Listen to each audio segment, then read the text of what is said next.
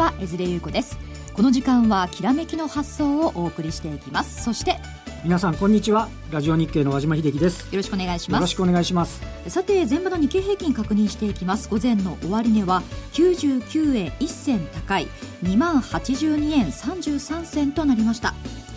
えさて毎回ですね独自の視点で解説いただいているんですが今日のゲストは国際エコノミストの金森薫さんです。え今日はですねゴールデンウィークの重要なアメリカのイベントと5月相場についてじっくりとお話を伺っていきます。えそれでは早速進めていきましょう。えまずこの後は和島さんの前場の振り返りと今週の相場展望について伺っていきます。この番組はパンローリングの提供でお送りしていきます。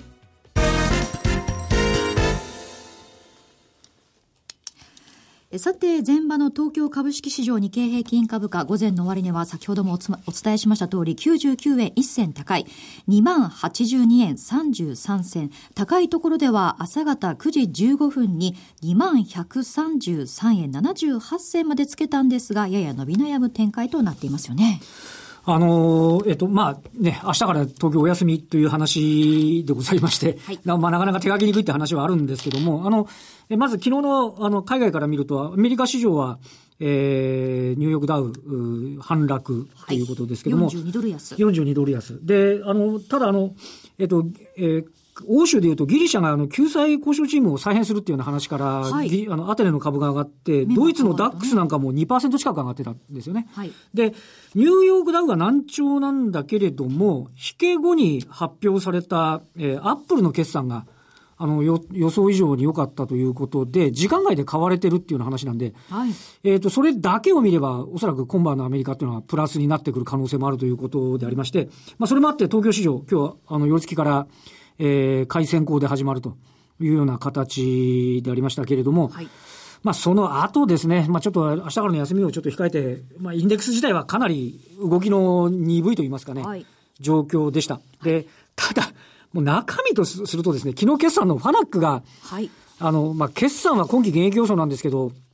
えー、株主配分を手厚くするっていうような話で、えー、すんごい上がって、はい、で、一方で、えー、東京エレクトロンが昨日、あの、統合するって言ってたアプライドマテリアルとの統合が破談になったって言って、はい、これがものすごい下がってですね、ファナックの上昇を東京エレクトロンと、あと決算が未達だった京セラ、はい、この上げ下げで大体、あの、日経平均的には、あの、相殺されてるんですけど、はい、要はそれ以外のところですね、あので、えー、例えば商社ですとか、あのまあ、えっ、ー、と、決算の中身の良かったところなんかは、えー、買われて、で、一方で、小松とか日立建機とかっていうのは、今朝の悪いところはな、はい、まあもう、これもまた結構な売られ具合になったというようなことでして、えー、えー、決算で中身は行ったり来たりになってて、はい、インデックスの小動きよりは、まあ、それなりにこう、動いた午前中の取引だったかなということも言えるんではないかというふうに思いますね。はい、まあ、日経平均の寄与度ランキング見てみますと、トップがファナック、先ほどもおっしゃってました、はい、寄与度、日経平均54円押し上げてるんですね。はい、次がファーストリテイリング34円。まあ、このあたりだけでも十分、今の99円高になってしまいますもんね。KDDM17 円高という。そうですね。で、あと、押し上げてるということで。えっと、11時20分に電装が決算発表して、はい、まあ、これが中身が、あの、今期実質増益ということを受けて、これもね、あの、ちょっと同意づいてる。決算プレーがちょっといよいよ始まってるかっていう感じが非常に感じられる動きでしたね。はい。え今日は値上がり銘柄数全体の51%、値下がりが40%となっているわけですが、規模別で見た場合ですね、大型株、こちらの上昇が動き気になりますね。そうですね。あの、総じて今日の売買代金の上位なんか見ても、あの、まあ、あの、まちまちから少し強含みということなんですけど、はい、今日上昇率ランキングとか下落率ランキング見ても、決算の良かったやつがもうやたらに、いかわれ、えー、あの、反応して。アイネスとか、あの、北陸電気工事とかがストップ高になったりですね。はい、あの、一方で、ちょっとでも決算悪かったりすると、あの、ダイハツですとかね、今の京セラとか、非常にこう、厳しい、あの、下げなんかをこう、示しているということで、まあ、要件個別は動いてるなという印象ですね。はい、まあ、そういった市場の反応を見ていますと、やはりこう、決算も市場予想がこう、期待が高すぎて、はい、で、実際発表されるとなんかちょっと失望とい。そうですね。で、あの、なんていうかね、期待値、あの、個人的にはそんなに今、アナリスト的に言うと、例えば16年3月期は15%増益ですとかって言っちゃってますけど、はい、会社側はおそらくそんなには出してこないだろうなっていうのが、コンセンサスとしてはああるという部分あると思うんですね、最初のうちは。ただし、企業ってね、初め、初め強く出さないで、下方を嫌いますからね、情報をするためには。でも、今日の京セラの未達とか、はい、ダイハツの連続減益とか、はい、あ小松も、小松も日立研究も未達で、あの、小松なんかは今期も減益予想。はい。なんとなく今まで出てきてるやつは予想より良くないんじゃないのって市場のコンセンサス、えー、アナリストの強気の見方はともかくとしても、なんとなくちょっと出足はそろりってくるんだろうなって言ってるのも、ちょっとなんかそれに届いてないような印象っていうのもですね、えー、個別個別ですよ。個別個別ではちょっと出てきてる節もですね、はい、あって、このあたりがね、今後見ていく上で、これからどうなっていく。すなわち、今日経平均の人が売り来て1100円ぐらいなんですけど、はい、アナリストは1300円台ぐらいまで行くんだって話ですけど、いや、本当ちょっと待てよと。あの、なんか、あの、どうなのっていうね、感触っていうのが、あの、現状のところで、ちょっと、あの、この一両日の発表された決算からは、あ伺えるっていう話にもあるかなっていう、そうですね、指数自体はまあ2万円超えてね、かなりこう勢いがある感じですが、個別ではそういった、ちょっとがっかりといったもの、ね、まあ、もちろんね、海外要因というのはね、アジアの原則というのもあるかもしれない、ね、もちろんいい決算もあるんですけど、相対的に見て、さて二桁増益になるのっていうのは、ちょっとなかなか、はい、うん、これからのね、開票待ちみたいなところもあるのかもしれませんね。はい、そして今日の動き見てみますと、マザーズ、そして2部、ジャスタック平均とマイナス圏なんですよね。そうですね。ちなみに、あの、ただし、昨日は2部指数すごい元気だったんですよ。はい。あの、要は一部が止まっ、昨日あたりは、えー、日経平均がマイナス圏で推移して、でも2部の銘柄なんかは結構売買代金上位活況な銘柄があって、えー、今日はまたね、ちょっと一部の主力なんかがしっかりなんで、そうした点では、こう、物色をこう、循環したり、あとは個別になんか材料出たものに対して買うとかっていう、はい、そういう動きはあるんで、なんとなくインデックスは止まってる感じではありますけれども、まあ、それなりの投資家のこう行動っていうのがね、えー、見受けられるという点では、まあ、あの、新興市場、今日は冴えないですけど、一方的になんかトレンドが発生しちゃってるっていうことでもないかなという感じはしないではないというところですね。そして、まあ、ゴールデンウィークということで、はい、明日もお休みになってきますが、今週の相場の見通しというのはどうでしょうか？えっ、ー、と、そうですね。まあ、あの、いろいろその、後ほどちょっとあの、ゲストの方にもお伺いしますけれども、あの、いろいろ金融の方のね、はい、FMC とかに日銀の、うん政策決定会合、まあ、あの、大した話はないんでしょうけど、イベントとして通過しますんで、はい、そこはちょっとこう注目されるところじゃないかなというふうに思いますよね。はい、そのあたりもお知らせを挟んで今日のゲストの方にじっくりと話を伺っていきます。ではここでパンローリングからのお知らせです。5月下旬からはラジオ日経とパンローリング共同運営で金森薫経済マーケット分析スクールが開講となります。独自の視点と深い分析で人気の高い金森さんの実践的手法に言及したスクールです。ただいま受付中です。詳しくは番組のホームページのバナーをクリックしてください。えそして、投資戦略フェアラジオ日経ステージが CD となって発売。金森薫さん、桜井英明さん、井上哲夫さん、杉村富夫さんの講演を収録しています。ここからの投資戦略、注目銘柄などをたっぷりお話ししていただいています。こちらも番組ホームページからお願いします。以上、パンローリングからのお知らせでした。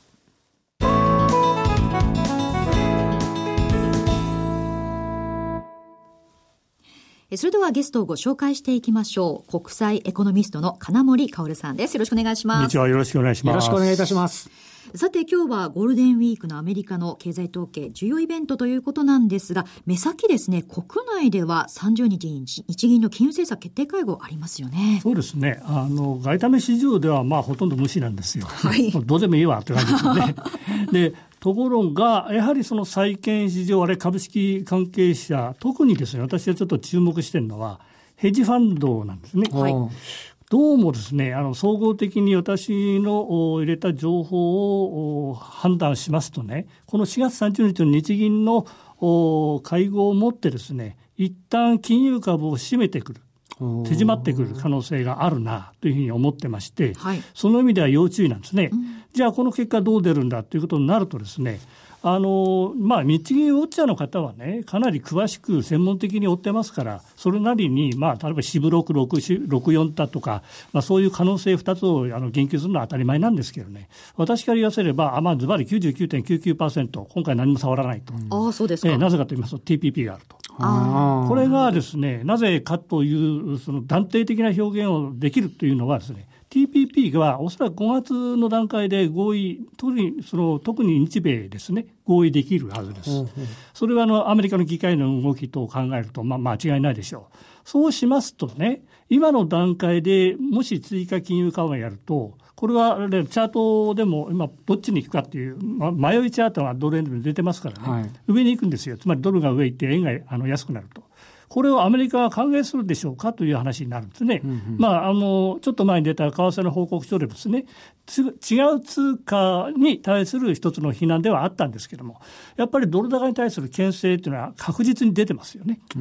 で、したがって、まあ、自分のところの国益を考えた上でですね、しかも TPP というその大前提がある中で、日銀がなんでこんなことやるんだと言いかねませんか、言いかねられませんから、その意味では私はないと思いますね。ただ問題はですね、例のごとく、浜田さんである山本さんである、いわゆるそのアベノミクスの周辺のそのブレーンの方々の中で、今回はその山本報道代議士が、めちゃくちゃなことを言ってる山本さん、ちょっとすごい喋りすぎですよね、ね。本当ですよね、はい、しかも言い方を振るってましてね、これあの、財政健全化を促す発言を繰り返していることについて、こんなことを言う前に自分の仕事をしっかりやってほしい。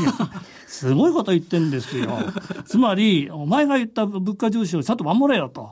で、ごちゃごちゃ言うなと。こういう話なんですね。それ、しかもですね、最終的には、まあ、あの、日銀の黒田さんが財務省出身だということもあって、財務省の腹黒さがまた出てきたんじゃないかいやそんなことまで言ってますんでね、これはちょっといかがなもんかって、ただし、市場はね、それなりにこれ評価するんですよ、こういう発言は、山本さんだからと。で、まあ、前の浜田さんも反応しましたからね、為替に関しては。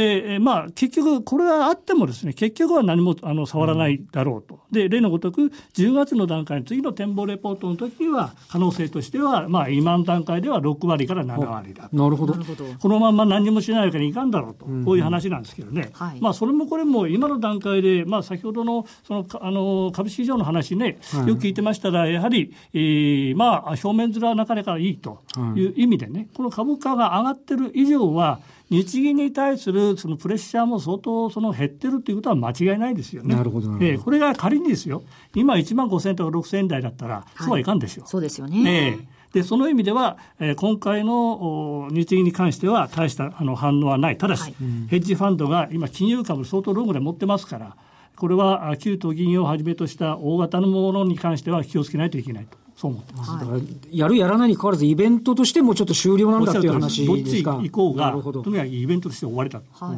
まあ、ただ一部の人では、この金融緩和期待してるわけですよね。逆に何もなかった時に、ちょっとこう、失望みたいなものはあるんでしょうか？うん、あの例えば10月の10月22日のすごいインパクトがあった日銀の状況とは違いますんでね、はい、今回はさほど大きなインパクトはないと思います。なるほど、わかりました、はい、では今日の本題、アメリカの経済統計について見ていきたいと思いますが、はい、ゴールデンウィーク中、どういったものに、えー、注目されてますか？いやこれはもう何と言いましてもね、あの要するに何をその柱にして我々見ていかないといけないのかという時には、一つは、その6月のアメリカの利上げっていうのは本当にもう消えてしまったのかっていうのが一つですね。はい、それともう一つは、逆にですね、9月の利上げって本当かいなと。この2つなんですよ。で、前半のこの6月の利上げが消えてしまったっていう言い方の多くはですね、当然1、3月の今回 GDP 出ますよね。これ4月29日に速報値出ます。はい、この1、3月の GDP が、えー、まあ前回が前期年率2.2でしたけれども、はいはい、まあ今回は大体1%ぐらいだろうというふうに言われてましてね。で最もその今まで伸びが良かった個人消費がですね前期比でいけば、えーまあ、前回は4%台の伸びだったんですけど、はい、まあ、今回1%台に落ちるだろうと。い。うのがあって、あのまあ、まあ相当伸びを鈍化させてみてはいるんですけどね、うん、ただ問題は例えばアトランタ連銀が出している独自の推計値がありましてね。これはあの前期比年率0.1%なんですね。でまあ、仮にですよ0.5%とかいう前期比年率の数字が出てくれば、これは明らかに反応ありますよね。つまり、6月はもちろんやらないと。場合によっては9月もやらないかもしれない、ね、利上げ自体がどうかなという、そこまであの読み込まれる可能性があるんで、この数値はやはり重要でしょうね。で、まあ、外国為替から見ましたらね、仮に前期比年率が0.5とか0.6%以下の伸びにとどまった場合には、これ相当の、これ、えー、そのドルが売られて円が買われるというね、はいはい、このパターンになって、うん、まあ、チャート上では117円のミドルまでの可能性は一応持っておいた方がいい。はい。ということになりますよね。で、もう一つはですね、あの意外にこの4月30日の例えばシカゴ PMI というのが出るんですけどねこれ 4, 4月の分ですねそれから、えー、3月のアメリカの個人所得支出っていうのも出るんですけれども、その中で僕は注目してるのは、あの、貯蓄率なんですね。はい、実はこれ、えー、前回ですね、これ、えー、2月の分の貯蓄率5.8%非常にいいと言いますか、うん貯蓄をしてるんだから逆に投資やあるいはその個人消費にマイナスじゃないかという読みがありましてね。しかも分析的に出てきてないんですよ。なぜかっていうのが。はい。あの例のごとく、いや、賃金があんまり上がってないからじゃないよと。言いつつも、2月にはそれが上がったわけですからね、あの貯蓄率が非常に。ということは、それ以上にですね、賃金どうのこうの以上に何かその心理的なものがここで出てきたのかもしれないと。で、それが気になってしょうがないんですよ。で、仮にこの4月30日に出るアメリカの3月の貯蓄率が、やはり同じように 4%, 4以上で高い率を示すということになるとですね、これは逆に46の GDP が結構カットされてしまう可能性がある。ご存知の通り、個人消費は GDP の74%しかしますのでね。で、これが意外に伸びないということになるとですね、これ失望になりますよね。はい、で、この失望が出た場合は、今言ったその GDP の失望と仮に重なるとすればね、これはちょっと有識事態になっちゃうなと。まあ、これがよく言われる小松セルというね、5月はあの売りが多いというふうに言われる、はい、その、まあ、前兆になる可能性も十分ある。もちろん株式も下がりますよね。はい、で、それがももう一つですね。で、もう一つはですね、あのまあ、ちょっと前倒しになりますけど、4月28日、29の FOMC、はい、でこれはの声明文のみになります、うん、で解釈は従って非常に大きなあの、ワイドな解釈になりますけどね、問題はですね、僕は非常に気になってるのが、そのまあ、前回もちょっとお話ししたんですけどね、6月の利上げ、本当にこれ、ハードルがあの低いにもかかわらず、それでもやらないのかという話なんですけどね。これ、前、ちょっとこういうこと言いました。で、FRB の主流派、いわゆるイエレン派がですね、えー、何をもって6月の段階で利上げを英断できるかということになるんですけどね。これは一つは一段の雇用改善、うん、もう一つは原油価格の安定、三、はい、つ目はドル高の一服。これなんですよ。で、この一覧の雇用の改善については、まあ、失業率は文句なくああの改善されてますからいいんですけど、まあ、あの、ミクロのところまで行っちゃうとね、その、まだ、あの、たるみはありますけどね、でも大体まあ、雇用は改善しつつあるんだと。問題はこのもう一つの二つですね。原油価格とドル高ですよ。うん、今ご存知の通り、ここ一週間でのドルは逆の、逆にですね、ドル安の方に今傾いていますね。はい、ドル高が一服しているという状況がはっきり読み取っていける。もう一つ、原油価格はどうかと言いますと、まあ、ボトムから言って30%ぐらい戻ってますので、でねはい、これも一服と言えるんじゃないかと。いうことになると、他のですね、例えば、えー、具体的にインフレ率が、えーまあ、FRB の思っている中長期的な2%にまだ帰りがあるとしても、それは、あの、まあ、目処が立てばね、いいんだと。実際に帰りあってもいいんだと。この原油とドルさえ我々の思い通りになってるんであれば、これはあハードル超えると。できるんですよ。で、彼らの言い方に基づけばですね。ところが市場はそう見ないんですね。ひたすら1、3月の景気が悪いんであれば、やるわけねえじゃないかという。ところが、その後ですよ、4月以降のデータっていうのはこれから出ていくわけですから、まあ、走りがもうこのゴールデンウィークに出てきますけどね。はいで、そのデータが6月の17日の次の FOMC に近づいた時にですね、のその発表が意外に強いものが出てきたと。でなおかつその時にもまだ原油価格は戻り歩調がまだ続いている。ドルが頭打ちになっているという状況になればですね、おそらく市場も織り込み始めると。なるほど。織り込み始めるという意味は、これは6月に利上げがあるかもしれない。具体的に言いますと株が下がる。うん、ね。で、債券は買われる。で、利回りが低下する。はい、それでドルは逆に売られるという形になりますよね。で、これがいわゆるドルの5月のですね、危ないと言われる原因になる可能性は十分あるんで、もし FRB が今のあの世界の過剰流動性がちょっと異様に膨らみすぎてるなと、特に株式市場で、うん、そういうふうに把握するんであれば、私自身は実は FRB というのはアメリカ云々ではなくて世界の景気動向をきちっと管理しているところですから、はい、その意味では意外にですねこの6月の利上げというものを各メンバーあの連銀のメンバーの講演の中で少しずつ織り込み始めるんではないかな。その意味で今回のそのゴールデンウィーク中のデータっていうのは全部重ねてですねきちっと頭の中に入れとかないと今のセオリーである6月やるわけねえじゃんというですね利上げが意外にですね、えー、だんだん醸し出されてくるということなんですね。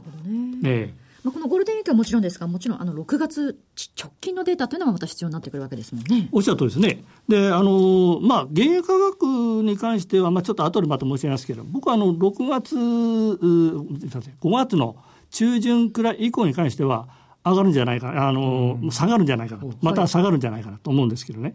ドル高にしましてはね、これは逆にドルが相当頭打ちになっていく状況が続くだろうと。いうふうに思ってます。ということは、この丸2の、丸2と言いますか、原油価格のですね、安定が、えー、5月の中旬まで維持できるんだけど、その後もしまた下がるということになれば、はい、今私が言ってた6月の利上げっていうね、条件にこれ叶わないっていう形になりますからね。今の段階での私の見方であって、5月の中旬のあるイベントがあって、それ以降の原油価格には要注意だと思います。で、そこでいきなり変わってくる可能性があるんでね。で、あの、まあ、この原油価格とドルというのは意外にその反比例になってましてね。はい、で、えー、それはそれでみんな勝手なその解釈で都合のいい解釈なんですよ。原油が上がってくればドルが下がるんでドル高の影響も少なくなるし原油が上がればですねこれは製造業のそのいわゆる生産ラインも動くだろうとそういう勝手な解釈をしてるんですよエネルギー産業もこれで豊かになるだろうで全部勝手な解釈を次々次々出しているのが今の市場なんで。でそれに裏切られるような状況というのはね間違いなくこれ出てくる可能性があるんで、私は今の段階では皆さんがもうほとんど100%近くが6月利上げないと思ってらっしゃいますけれども、はい、意外にですね、あの、月を追うごとに、特に5月に入ってからですね、それが次第に出てくる可能性があるので要注意ですね。はい。ましてこのゴールデンウィークが注目ってことなんですね。ですね。はい。あと気になるギリシャの動向はどうでしょうか？え、これはですね、あの前から申し上げている通りの展開になると思います。はい、というのはあの経済的にはねスペインそれからイタリアの10年債見ましたらもうあの大した影響はないんですけど、はい、まあ、ギリシャの政治ですよね。はい、で今のチプラス政権これ持たない可能性十分あるんでその時の方の威力の方がよほど大きいというふうに考えてましてまあ経済的には大したことないですよ。で、5月、6月はなんとか資金繰りつくでしょう。で、問題は6月末の段階でどうなってるか。それこそ、その、今のチプラス政権が本当にその崖っぷちに立たされるという状況だと思います。はいわかりました。ここまでは国際エコノミストの金森薫さんにお話を伺いました。ありがとうございました。ありがとうございました。さて番組もそろそろお別れの時間です。日経平均全引けは99円高。5番どのようになるのか。ねインデックスちょっとねゴールデンウィーク控えですからね積極的に動けないような気がしますが個別のね状況というのはちょっと注目ということになりますかね、はい、そして決算も気になるところですね。えさて来週も素敵なゲストをお招きしてお話を伺っていきます。お楽しみに。えここまでは和島さんにお話を伺っていきました。どうもありがとうございました。ありがとうございましたえそれでは皆さんまた来週お会いしましょうえこの番組はパンローリングの提供でお送りしました。